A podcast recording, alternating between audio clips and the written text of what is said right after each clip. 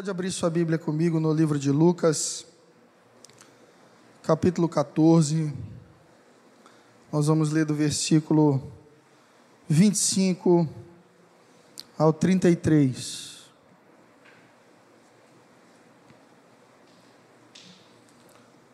Se você puder, vamos ficar de pé, ler a palavra de Deus.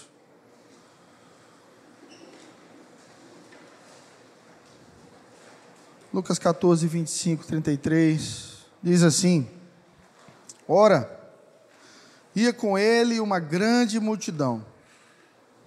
E voltando-se para a multidão, Jesus disse: Se alguém vier a mim e não aborrecer a seu pai, e mãe, e mulher, e filhos, e irmãos, e irmãs, e ainda também a sua própria vida, não pode ser meu discípulo. E qualquer que não levar a sua cruz e não vier após mim, não pode ser meu discípulo. Pois qual de vós, querendo construir uma torre, não se assenta primeiro para fazer as contas dos gastos, para ver se terá como acabar?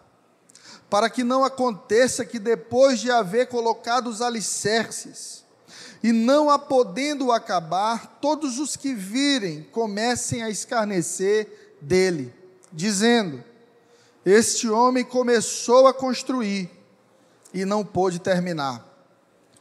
Ou qual é o rei que, indo para a guerra, a lutar contra outro rei, não se senta primeiro para tomar conselho sobre se com dez mil pode sair ao encontro daquele que vem contra ele com vinte mil? De outra maneira, estando o outro ainda longe, manda embaixadores e pede condições de paz. Assim, pois, qualquer de vocês que não renuncia a tudo que tem, não pode ser meu discípulo. Amém? Você pode sentar. Nós estamos na nossa série Saia da Multidão.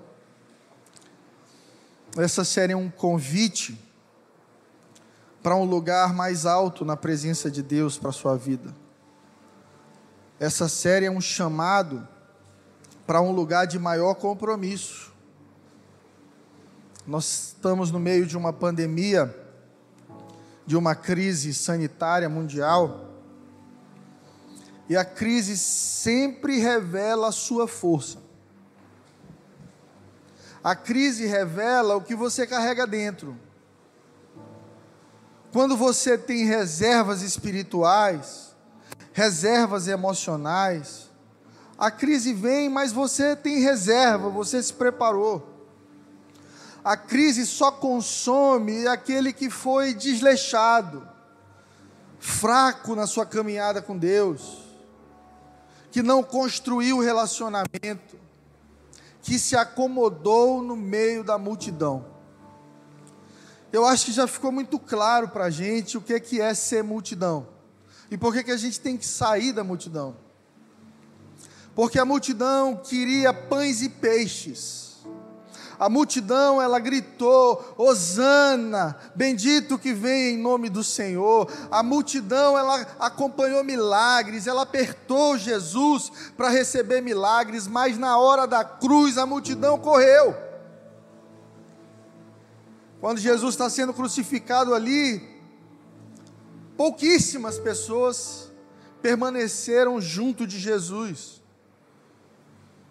Sua mãe, algumas outras mulheres, e de todos aqueles homens fortes, bravos, pescadores, cobradores de impostos, discípulos que Jesus fez nos seus três anos e meio de ministério, só ficou João.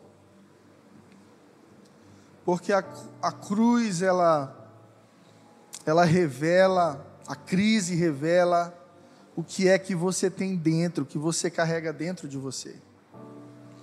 Nesse texto de Lucas que nós acabamos de ler, Jesus vai ter um papo sério com a multidão. A multidão está lá, animadinha, é mais um milagre, é mais uma pregação reconfortante, E a gente ama esse lado de Jesus, né? Vinde a mim, todos vós que estáis cansados, e eu vos aliviarei. Ah, pastor, Deus é amor, Deus é, Deus é paz, Jesus é o príncipe da paz, é o menino. Tem gente que ama Jesus como menino. Por isso que ama o Natal. É um menininho. Jesus é isso aqui, o um menininho indefeso. Não. Ele nasceu como um menino indefeso, morreu numa cruz, ressuscitou e agora ele é o leão da tribo de Judá.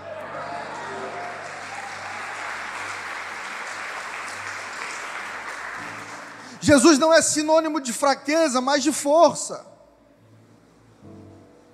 Eu tive na Itália algumas pinturas de Jesus, elas revelam uma verdadeira fraqueza, um ser indefeso, fraco. E Jesus não era aquilo. Jesus não foi crucificado porque não conseguiu lutar contra os soldados romanos. A Bíblia diz que ele se entregou como uma ovelha muda ao matadouro.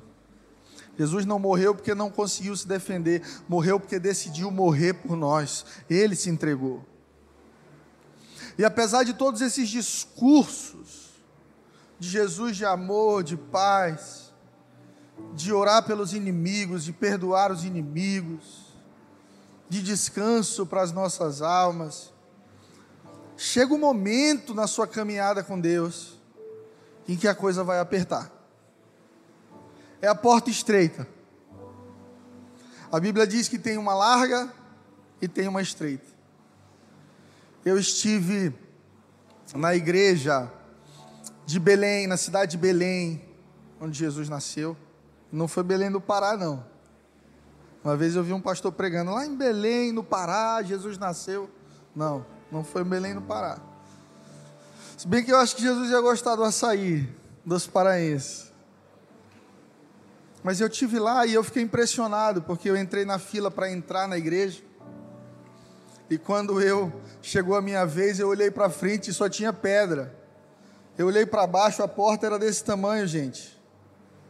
Eles fizeram a porta menor para que você entre curvado, abaixado. Você é forçado a se curvar para entrar.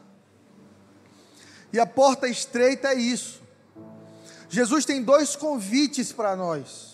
Quando nós estamos no meio da multidão, quando você é um simpatizante do Evangelho, quando você gosta de ir para a igreja, Jesus te diz assim: ó, vinde a mim. Se você está cansado, vem. Se você está preocupado, vem. Se você está falido, vem. Se você está com alguma dor, se você precisa de ajuda, vem. Eu vou aliviar isso aí.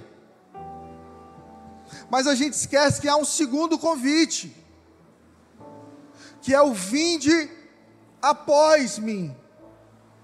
Tome a sua cruz e negue-se a si mesmo. O primeiro convite de Jesus para todo ser humano é: vem do jeito que você tiver. Às vezes eu, eu quero orar por algumas pessoas, ou estou conversando com alguém na rua e eu apresento o plano de salvação e eu digo assim: você quer entregar a sua vida para Jesus? Não, eu não estou pronto, pastor. Quem está? Quem está pronto para ser salvo? Quem está pronto para se apresentar a Deus justificado? Ó oh, Senhor, eu consegui, eu sou bom o suficiente agora para receber o Senhor na minha vida. Ninguém está pronto. Mas Ele esteve pronto. E é por causa de Jesus que somos salvos. É pela fé, é dom de Deus, é pela graça. Você apenas reconhece a sua incapacidade de salvar a si mesmo. E quando você reconhece isso, e você enxerga Jesus como Senhor e Salvador de sua vida, você se entrega a Ele. Pastor, eu não eu não estou pronto, não chegou a hora. Você não precisa. Vem do jeito que você tiver. Eu estou falando com alguém aqui nessa manhã. Pode vir do jeito que você está. Pastor, eu estou arrebentado. Sou viciado em cocaína. Pastor, eu tenho um monte de problema na minha vida. Pastor, meu, meu emocional está. Re... Não tem problema, irmão. Vem do jeito que você tiver. Jesus vai te receber. Você é amado por Deus. Deus escolheu hoje, esse dia, para falar contigo, para tocar no teu coração e te dizer uma coisa: não é pela sua performance moral que você vai ser salvo, mas é pelo seu grau de humilhação e humildade de reconhecer que não é por nós, é presente de Deus. Tudo que você precisa é crer. Esse é o primeiro convite de Jesus. Primeiro, você está ali na multidão, você entrou na igreja num culto de domingo, você foi numa conferência, um amigo te levou numa cruzada, você sentou lá por respeito a seu amigo, talvez você esteja aqui acompanhando seu pai, sua mãe, talvez você entrou aqui por respeito a alguém, por tradição de todos os domingos estar numa igreja, você hoje faz parte de uma massa. Mas há um segundo convite de Jesus para nós: venha após mim pega o mesmo caminho que eu estou pegando, me segue, pega a tua cruz e negue a si mesmo. Jesus está preocupado com a multidão, e realmente é preocupante ser multidão, porque você recebe a mesma mensagem que os discípulos, você vê os mesmos milagres que os discípulos, mas você não experimenta do mesmo triunfo que eles. Já ouviu falar de alguém que foi para a igreja a vida inteira, mas se divorciou? De alguém que cresceu dentro da igreja, mas cometeu adultério? Eu tenho uma história muito triste de um jovem que eu conhecia. Era um doce, menino precioso. Pelo menos assim, na distância que eu convivia com ele. E, e, sempre me pedia CDs, toda vez que eu lançava um CD, ele me pedia, a gente trabalhava no mesmo prédio comercial. E um dia, a cunhada dele morre, estuprada. Ela chega da igreja, sai do culto de domingo de manhã, e às quatro da tarde ela é encontrada morta, nua, em cima da cama, com as pernas quebradas, os pulsos quebrados. E na porta do apartamento dela foi colocadas as botas do marido para incriminar o marido. Mas até sete horas da noite descobriu-se que esse jovem que eu conhecia fazia parte do ministério da família na igreja dele. Falava doce, gostava de adoração, carregava um desejo doentio pela cunhada, vivia uma vida afundado na pornografia, na perversão sexual, a ponto de tentar ter relações com a sua cunhada, e quando ela disse não, de tão obstinado, ele a estupra e mata. Está preso no presídio de Pedrinhas. A mulher dele, pela graça de Deus, se divorciou e hoje luta por essa causa contra a violência, feminicídio e a violência doméstica. Mas eu entrei em crise, porque eu fiquei pensando como é que uma pessoa dentro da igreja lá, senta lá todo domingo, tem a Bíblia dele, aperta a mão de todo mundo, dá a paz do Senhor e, e é capaz de estuprar e matar um familiar. É multidão. Está no meio, mas não é. Sabe? Está ali, mas não é. É como eu no Maracanã. O Maracanã foi reinaugurado depois de uma grande reforma. Eu estava no Rio de Janeiro, perdi o voo. E descobri que meu pai estava lá levando minha avó para passear no Rio, junto com meu cunhado, e souberam do jogo que haveria entre Corinthians e Flamengo. Eu não sou corintiano, mas sou anti-Flamengo. Me perdoem os flamenguistas. Porque flamenguista é enjoado. Ontem já ganharam de novo. Já me encheram de mensagem meme. E aí, gente, eu fui para o Maracanã com uma camisa preta como essa. Eu gosto de vestir preto porque emagrece. Estou lhe passando aqui meu segredo. E aí eu estou lá é uma multidão enorme. Se eu não me engano, tinha oitenta e tantas mil pessoas naquele dia. Você vai tentar passar na catraca, vem alguém te empurra e passa junto contigo. Você não tem escolha de para onde ir. Se a multidão for para a direita, não adianta você querer ir para a esquerda, você vai junto com ela. E eu lembro que o primeiro gol desse jogo foi do Corinthians. Era um jogador de fora do Brasil, não sei se era uruguaio, não lembro. Eu sei que ele chuta a bola, o goleiro pula, bate na trave e entra. E eu falei baixinho assim: golaço. Tinha um cara do meu lado, gente, bêbado. Ele olhou para mim: é o que, irmão? Se o gol foi bonito, só foi só isso. Mas nós vamos virar. Nós vamos virar esse jogo, meu irmão.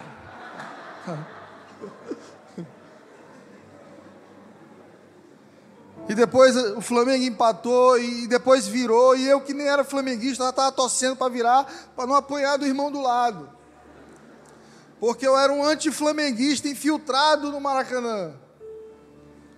E é isso que a multidão faz com a gente. A gente vai mudando, a gente vai se parecendo com ela. Aí, se você está na igreja, você adora, levanta a mão, você aprende o versículo bíblico, mas quando você chega no barzinho, você também canta Marília Mendonça, toma sua cerveja, fica bêbado, conta uma piada imoral. Você vai sendo modelado pelo ambiente. Mas Jesus nos chama para andar em integridade, ser o mesmo em qualquer lugar. Esse é o verdadeiro cristianismo. É quando você é o mesmo aqui no escritório, em casa, com seus filhos, sozinho. Integridade. Integridade é desenvolvida por quem se tornou discípulo. Ser multidão é muito fácil. Você grita gol, ninguém está nem aí se você é Flamengo ou não é. Se você parece que é, tá bom. Mas Jesus está fazendo um convite maior e ele está dizendo: olha, observa o custo de me seguir. Preste atenção no preço. Ser multidão só tem prêmio. Você não abre mão de nada, mas você pode ser sorteado para um milagre. Pode ser que Jesus olhe para você e te cure, te ajude. Mas ser discípulo tem um preço alto. E vamos voltar aqui para o texto, versículo 25 e 26. Jesus começa esse discurso com muita dureza, porque ele vai criticar e dizer que discipulado vai atrapalhar as tuas relações familiares. Olha só, Jesus está falando sobre prejuízo nas relações. Se alguém vier a mim e não aborrecer a seu pai, a mãe, a mulher, aos filhos, aos irmãos, às irmãs, e também sua própria vida não pode ser meu discípulo. Jesus está dizendo: quando você entra no lugar de discípulo, eu serei a prioridade número um na sua vida. Não será sua esposa, não será seu marido, não serão seus filhos, vai ser Deus. John Maxwell diz, pregador de liderança, muito conhecido nos Estados Unidos: coloque Deus em primeiro lugar e você nunca estará em segundo. Mas o que, que acontece é que na cultura judaica, onde Jesus nasceu, havia um domínio muito grande da família sobre o filho. A tradição diz que um filho só pode seguir a sua própria missão depois da morte do pai. Então haviam pessoas naquela época que queriam profundamente caminhar com Jesus, mas elas diziam assim: Eu preciso honrar meu pai. Uma vez Jesus estava pregando, chegou alguém e disse assim: Ei, tua mãe e teus irmãos querem falar contigo. Jesus disse: Quem é minha mãe? Quem são meus irmãos? Senão aqueles que fazem a minha vontade. Jesus está dizendo: o propósito é maior do que a minha família. O propósito é maior do que a minha família. Não significa que eu vou colocar minha família para trás por causa do propósito, mas que eu vou puxar minha família comigo num propósito só: seguir ao Mestre Jesus. Seguir a Jesus vai te trazer prejuízo nas relações com seus pais, irmãos, amigos. Talvez você vá ser visto até com um certo preconceito. Agora virou crente, crentelho, chato, só sabe falar de Jesus. Aí tem gente que quando era do mundão, vivia na cachaça, era divertido, só vivia bêbado, agora está sóbrio. Aí as pessoas criticam, olha aí, virou um bobão. Glória a Deus, pastor, a paz do Senhor. Meu pai passou por isso. Meu pai era o filho mais brincalhão da família, de uma família de 12, 13 irmãos. E os meus tios me contam que ele subia na mesa imitando Nelson Gonçalves. Boneca de trapo. E a família morria de rir, fazia graça. Quando meu pai tem um encontro com Jesus, ele começa a andar sóbrio. Ele começa a enxergar as suas dificuldades, limitações e buscar transformação. Então é óbvio que ele vai andar em seriedade. E a família começou a dizer: tá aí agora ficou doido, virou chato. É um doido agora, é um, é um fanático. Jesus está dizendo: te prepara para ter prejuízo nas relações, se você deseja ser um discípulo. Alguém já se incomodou na sua família com seu compromisso com Deus? Se não, talvez você tenha pouco compromisso. Alguém já se incomodou com o fato de você acordar cedo para orar, de você toda hora querer estar num culto, de você toda hora estar com um livro cristão na mão, de você antes de tomar uma decisão séria, vamos orar. Para com isso, rapaz, para que esse exagero? Você é o lado que critica o compromisso ou é o lado que é criticado? Jesus está dizendo que o lado certo é aquele que sofre a crítica, é aquele que é chamado de exagerado, de beato, enjoado, é, tudo é Deus. Agora nessa casa só se ouve louvor. Valeu R Safadão. Coloca aí o MC fulano de tal. Vamos tomar nossa cerveja e ser feliz. Eu não estou criticando tomar cerveja, eu não tomo. Nem refrigerante eu tomo mais. Só suco. Mas você começa na primeira latinha, vai para a segunda, para a terceira, para a quarta, para a quinta, daqui a pouco você está bêbado, fora de si. O lado certo é o lado que sofre a crítica. Pastor, depois que eu me converti como discípulo de Jesus, minha família se afastou de mim. Nós vamos orar por uma reaproximação entre você e sua família mas você não pode ceder aos seus princípios, que é o propósito de Deus na sua vida, para ser mais um igual a eles, porque a multidão rejeita quem não é igual. A multidão só consegue caminhar com quem está pensando igual a ela. Se você se levanta no meio da multidão e diz assim, golaço, opa, como assim, irmão? A gente está torcendo aqui para o Flamengo, você está elogiando o gol do inimigo. A multidão só consegue andar com quem pensa igual. Mas um discípulo foi chamado para sair da multidão. Pastor, meus irmãos, meus amigos se decepcionaram comigo depois que eu caminhei, comecei a caminhar com Jesus e com a igreja. Eu vim aqui nessa manhã para te dizer, faz parte de ser um verdadeiro cristão. Você vai perder alguns amigos você vai ganhar uma família no mundo todo chamada igreja. Depois Jesus vai falar o seguinte: qualquer que não levar a sua cruz e não vier após mim, não pode ser meu discípulo. E Jesus agora pegou pesado, porque cruz é símbolo de morte. Na época de Jesus haviam muitas mortes por crucificação, então você estava ali no seu comércio, na sua casa, você estava na rua e passava um prisioneiro com uma cruz na costa, porque fazia parte da condenação carregar o próprio objeto de morte. E Jesus pega essa figura de sofrimento, Jesus pega essa figura de dor e diz assim: Aquele que não conseguir carregar a própria cruz não é discípulo. Porque um verdadeiro discípulo tem que estar disposto a viver um processo de mortificação. Como diz o apóstolo Luiz Hermínio, o verdadeiro slogan da igreja de Cristo não deveria ser pare de sofrer, deveria ser sofra com classe. Aprenda a sofrer. Aprenda a adorar e louvar a Deus em meio ao sofrimento.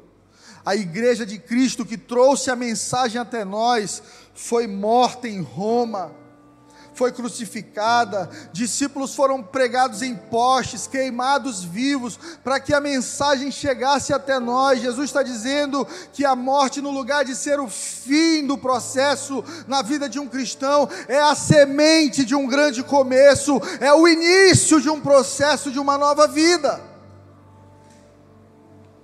Se você não está disposto a carregar a sua cruz, você não pode ser meu discípulo. Cruz é peso. E parece que os cristãos carregam sempre um peso maior que os outros. Você já se perguntou como é difícil ser cristão? Não é fácil, não, gente. Não é fácil. O termo evangélico está muito desgastado. Qualquer bandido na prisão é evangélico. Alguém é preso, levado para a delegacia, a primeira coisa que diz para o delegado: Eu sou trabalhador, meu senhor, eu sou evangélico. Esse termo tem se desgastado por causa de uma mentalidade de multidão. Atrizes pornôs são evangélicas. O pessoal do BBB que canta a musiquinha de adoração do Casa Worship também canta outra música e fica bêbado em rede nacional. Ei, ser discípulo vai trazer peso sobre os seus ombros, vai te fazer diferente, você vai caminhar com peso maior, a, a, a leveza de viver uma vida pecaminosa, de fazer tudo que te der vontade, não estará sobre você. As pessoas vão te dizer assim: vamos lá, vamos fumar um baseado. Não, não, não, não. eu não, porque eu sou discípulo de Jesus. Ô amigo, emite essa nota fria para mim aí. Amigo, emite um recibozinho aí para me ajudar no imposto de renda. Não, não, não, não. Eu tenho um peso maior sobre mim. Eu preciso ser honesto. Eu preciso fazer as coisas direito. Porque eu sou discípulo de Jesus Cristo secretária vai te olhar e vai dizer: vamos para o motel, vamos ficar. Eu não conto para ninguém, não. Você não conta e está tudo resolvido. Não, não, não, não, não. É, há um peso maior sobre mim, porque eu sou discípulo de Jesus Cristo de Nazaré. Eu não vou morrer, eu já estou morrendo. Pensa comigo. Alguém com uma cruz na costa, com uma sentença de morte não é que a pessoa vai morrer daqui a pouco, ela já está morrendo no caminho. A cruz está aqui, e cada passo que ela dá em direção à crucificação aponta para a morte de uma vida e para o nascimento de uma nova vida, porque pela graça de Deus, a vida não termina aqui, nós temos uma eternidade garantida pelo sangue de Jesus.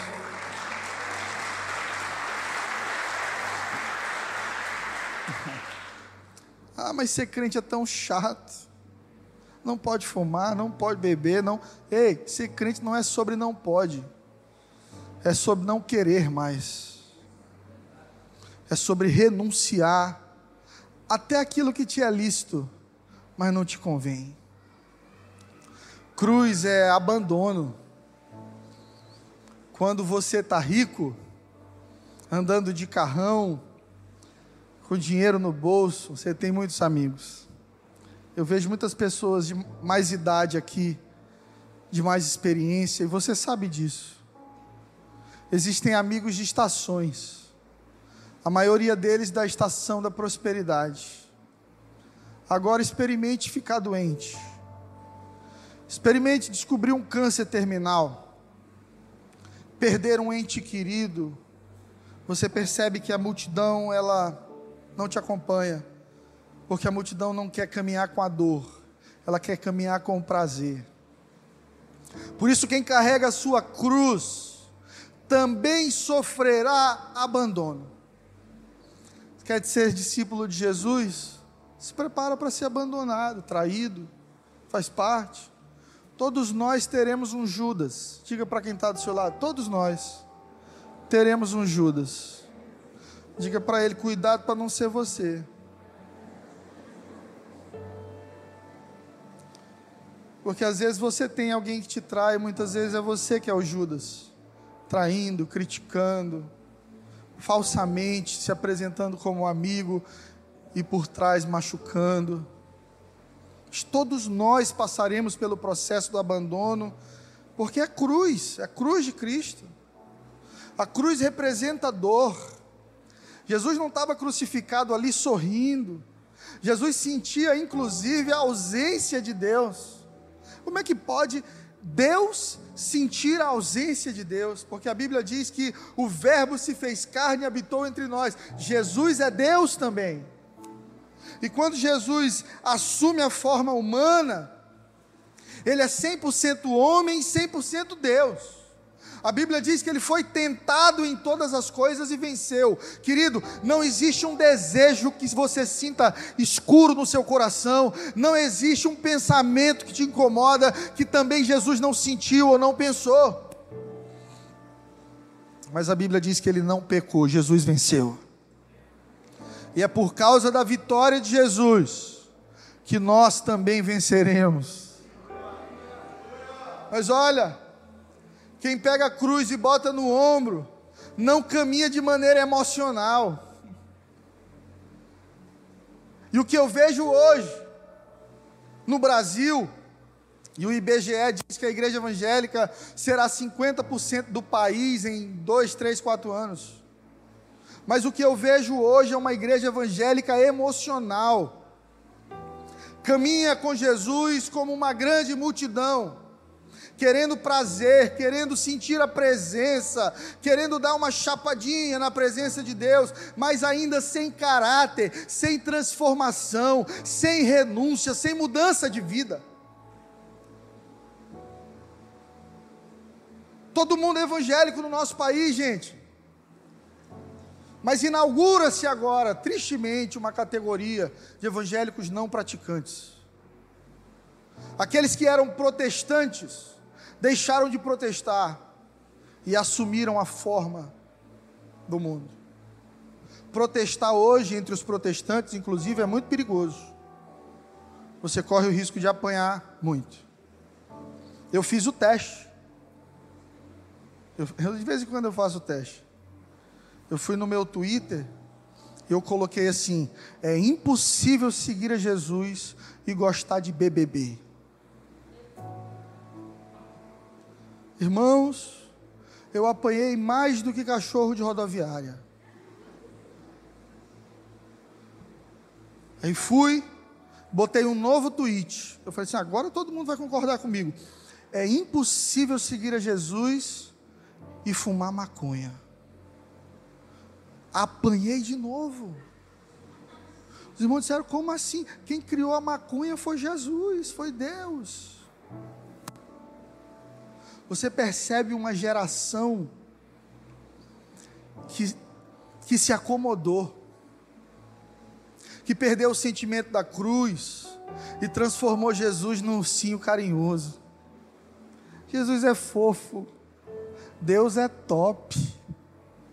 Ele é meu amigo, Ele faz tudo o que eu quero, é Ele que tira a dor, é Ele que me sara, é Ele que me cura. Entra na minha casa, entra na minha vida, esta casa é tua casa. Conhece todas as canções, mas ainda vive em prostituição, é desonesto, corrupto, ignorante com a esposa, ausente na vida dos filhos.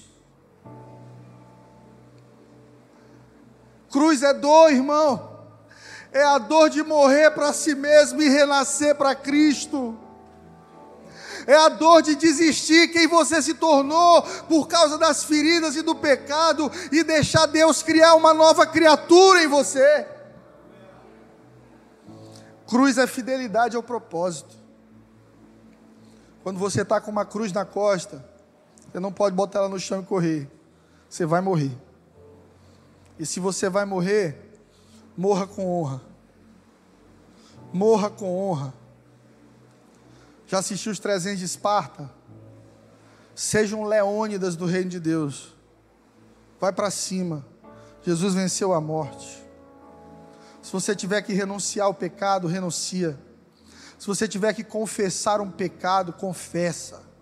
Se você tiver que restituir alguém que você machucou, alguém que você abusou, restitua, se exponha. Sinta a dor de ser transformado. Cruz também é recomeço. A palavra diz que depois da cruz, Jesus diz: Pai, entrego a Ti o meu espírito. Dá o último suspiro, é levado para um lugar no Gólgota, fica ali por três dias, e as discípulas, as mulheres que eram muito apaixonadas por Jesus, porque Jesus restaurou a dignidade da mulher no tempo dele. Pra você ter ideia, as mulheres não eram nem contadas. Quantas pessoas tem aí? Três mil. Tinha cinco. Eles não contavam as mulheres. E das, dos discípulos mais poderosos de Jesus, alguns foram as mulheres. Tem alguma mulher de Deus aqui nessa casa? Você foi chamada por Deus para caminhar com Jesus, qualquer condição, em qualquer situação, todos os dias da sua vida. Quando os homens valentes correram, as mulheres permaneceram. E são elas que no terceiro dia ouvem o anjo dizendo: Quem que vocês estão procurando? Aí estão procurando Jesus, fraquinho, apanhou, foi crucificado, estava ruim aí o bichinho. A gente veio embalsamar o corpo dele, ver se está tudo bem, dar uma organizada aí nas flores. Não está mais aqui quem vocês estão procurando. Ressuscitou. Porque cruz é recomeço. Quando você se submete ao projeto de Deus para a sua vida, há um caminho de dor, há um caminho de renúncia, mas no final há um caminho de vida eterna e vida poderosa para você. Depois, ainda no texto de Lucas 14, 25 a 33, Jesus vai mudar o assunto de cruz para construção. E aí ele diz o seguinte: quem de vocês que vai construir uma torre e não calcula, não senta para calcular, para ver se você tem como terminar? Para que não aconteça que depois de você ter colocado o baldrame, o fundamento, da sua construção, acabe o dinheiro e você vire motivo de vergonha.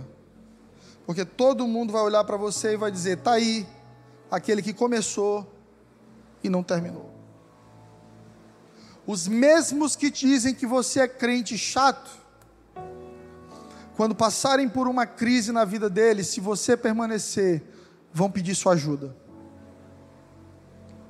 Os mesmos que te chamam de bobo por estar seguindo a Deus, renunciando os prazeres da vida, quando passarem por um momento difícil, se você permanecer e for fiel, vão olhar para você como uma referência. Mas quem quer ser discípulo de Cristo, igreja, precisa calcular a decisão. Não pode ser emocional. Ah, eu sou de Jesus. Não, peraí. Peraí. Você está disposto para morrer mesmo? Você está disposto a casar com esse marido, essa esposa que você vive junto a vida toda, nunca casou? Essa semana uma irmã mandou para mim no Instagram, na caixinha de perguntas: Pastor, o que a gente faz quando o homem não quer casar? Por que, que os homens não querem mais casar? Isso para ela não, não são os homens que não querem casar, são os meninos.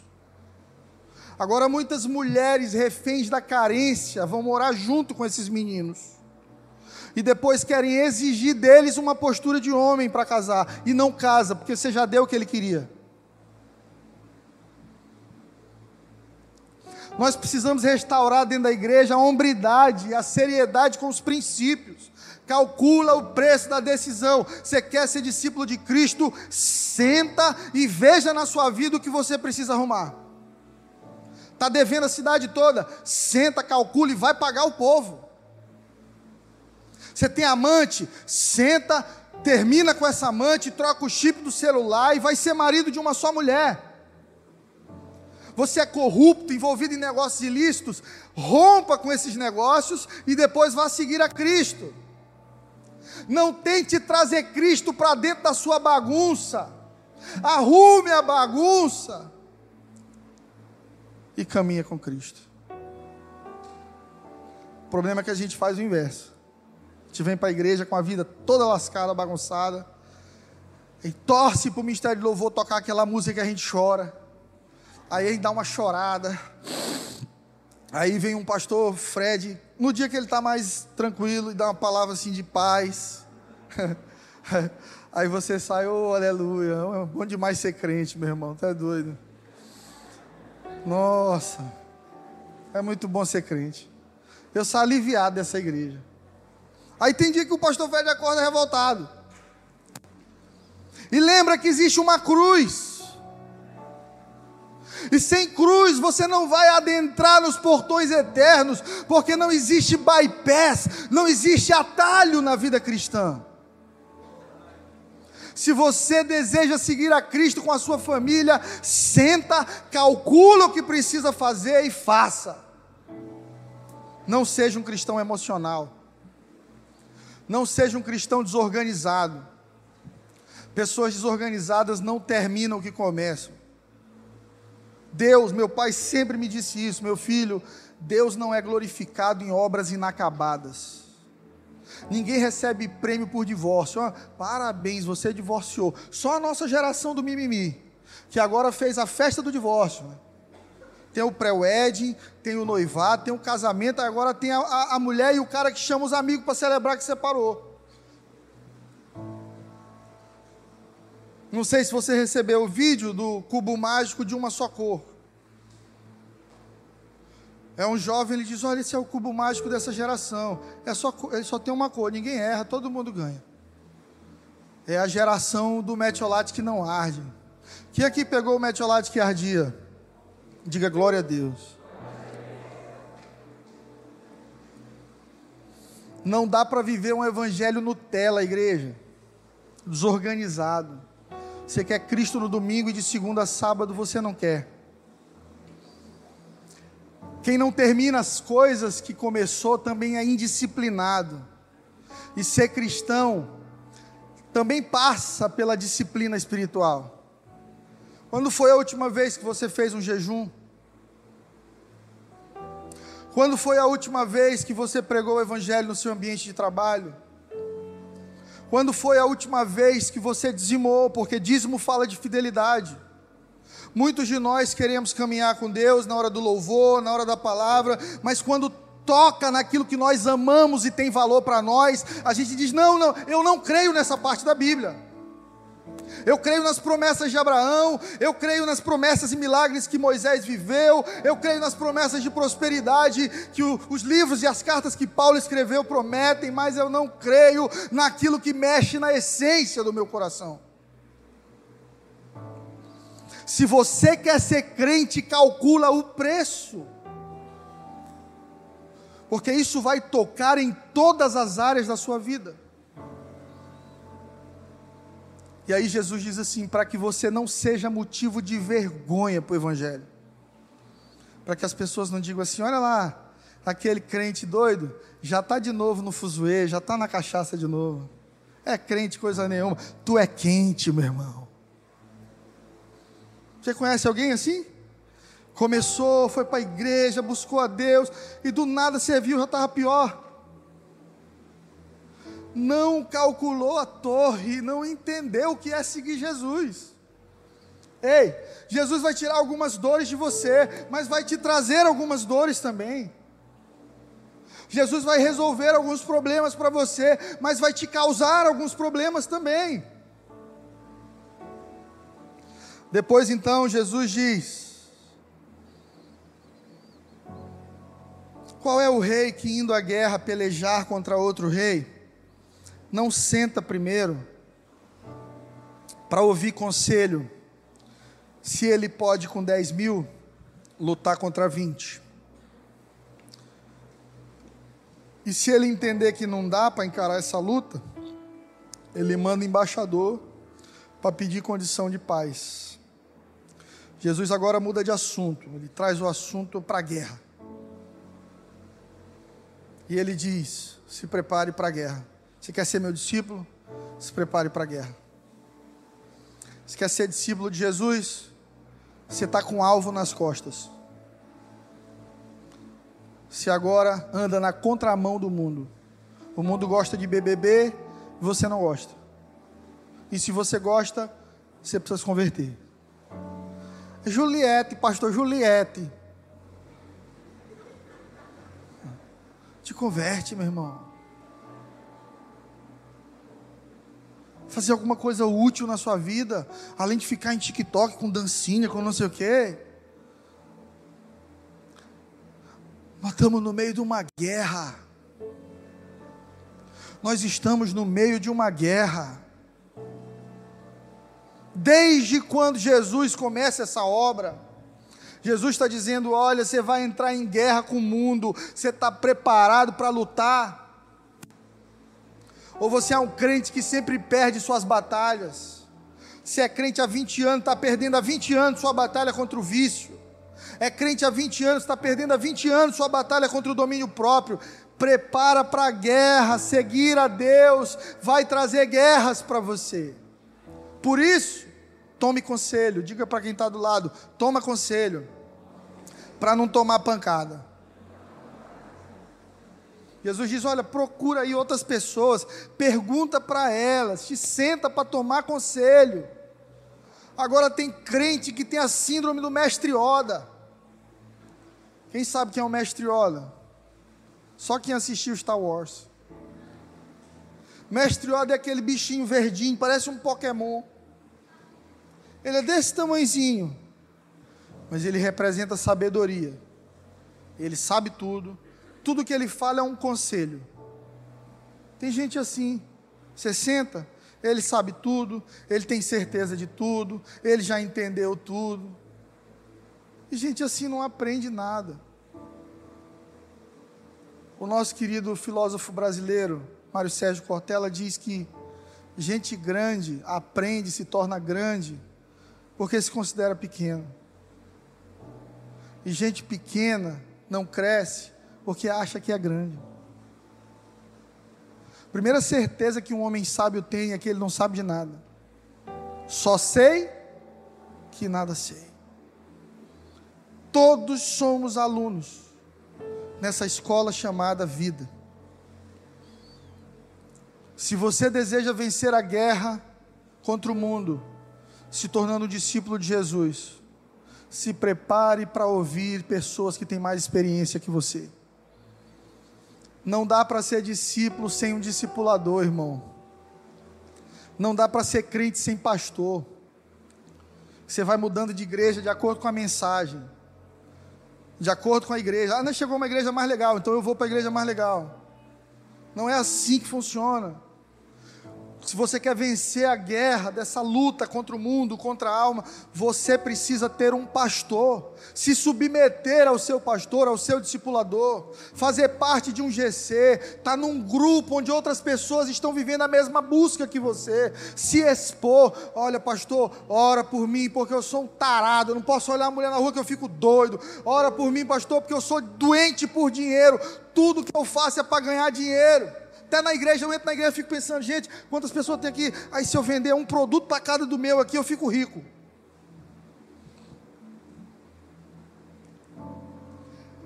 Rasga o teu coração em vulnerabilidade, senão você nunca vai romper como discípulo de Jesus. Às vezes eu fico pensando, eu tenho durante a semana conversas com muitos irmãos e algumas vezes eu tenho a oportunidade de cuidar de irmãos de 60. Já aconselhei, cuidei de pastores de 80. Porque a minha vida na estrada com a banda me fez entrar em muitas igrejas e, e eu conheci muitos pastores em dificuldade por falta de sabedoria. E o reino de Deus, ele inverte as coisas, ele é de ponta cabeça. No mundo parece que é mais sábio quem tem cabelo branco, mas nem sempre senão não tinha velho dando em cima de menina moça na praça. Nem sempre cabelo branco é símbolo de sabedoria. Por isso Deus levanta Timóteo, e a gente começou lendo um conselho de Paulo para Timóteo. Por que é que Deus coloca Timóteo para cuidar dos idosos? Porque Timóteo tinha vida com Deus e uma história de servir fielmente a Deus. Talvez teu discipulador seja mais novo, mas tenha mais tempo de fidelidade a Deus que você. Você baixa a cabeça e toma conselho. Não seja orgulhoso, tem certeza de tudo. Esteja aberto a ouvir outras pessoas. Só assim você crescerá na sua vida com Deus. Para terminar, Jesus, na última frase desse texto, verso 33, ele diz: Assim, pois, qualquer um de vocês que não renuncia a tudo que tem, não pode ser meu discípulo. Agora Jesus arrebentou. Ele levantou o nível. Jesus está dizendo: ó, você pode até ser multidão, você sempre vai receber refrigério. Quando eu estiver multiplicando o pão, você come do pão também. Quando eu multiplicar peixe, você come do peixe. Quando tiver milagre, você de repente até um milagrezinho você ganha também. Mas quer ser discípulo? Esteja pronto para renunciar tudo. Diga comigo, tudo. Tudo. Tudo. Sabe como é que eu conheço um discípulo de Jesus? Quando eu vejo gente que renuncia até o que pode fazer. Tinha um restaurante aqui em Teresina, ele fech, acho que ele fechou na pandemia, eu tive lá. Eu fui almoçar com o pastor Isaac, tem uns dois anos. A gente tinha o primeiro ano em Teresina só.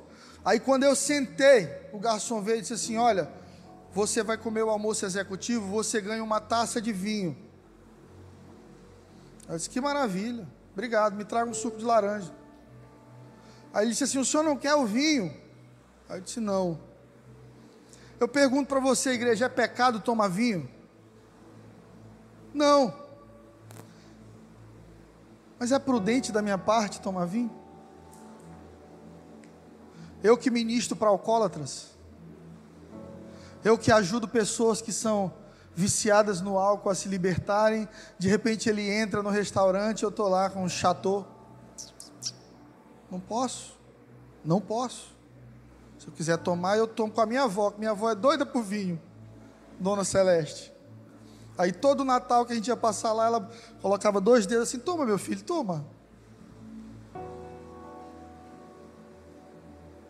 A gente começa a ver que a gente tem que abrir mão de coisa até que a gente pode, não por nós, mas para cuidar do outro. Sabe o que aconteceu no final desse almoço? Eu paguei a conta e o garçom disse: Bom dia para o senhor, pastor. E foi embora. Olhei para Isaac. Olha Isaac, miserável. o mesmo que me ofereceu vinho é o que ia sair dizendo para todo mundo que eu sou cachaceiro. Irmão, se você quer ser discípulo de Jesus, esteja disposto a renunciar até aquilo que você pode. Uma roupa com decote maior, um lugar que é a aparência do mal. Você que é casado, ficar andando com uma outra mulher no seu carro. Não, mas é trabalho, é a aparência do mal. Nós precisamos renunciar. A pergunta que eu quero fazer para você hoje é: depois que você entregou sua vida a Jesus, quantas renúncias você fez significantes? Quais são as coisas que você pode dizer, realmente eu abri mão de muita coisa? Todo discípulo tem uma grande renúncia para contar. Todos nós somos ex, somos ex alguma coisa. Tá? Fica tranquilo. Todos nós somos ex alguma coisa. Ex-mulherengo, ex-doido por dinheiro, ex-adúltero, ex-mentiroso, ex-iracundo, ex-magoado. Todo mundo aqui é ex. Graças a Deus por isso. Porque a Bíblia diz que as coisas velhas se passaram e tudo se fez novo.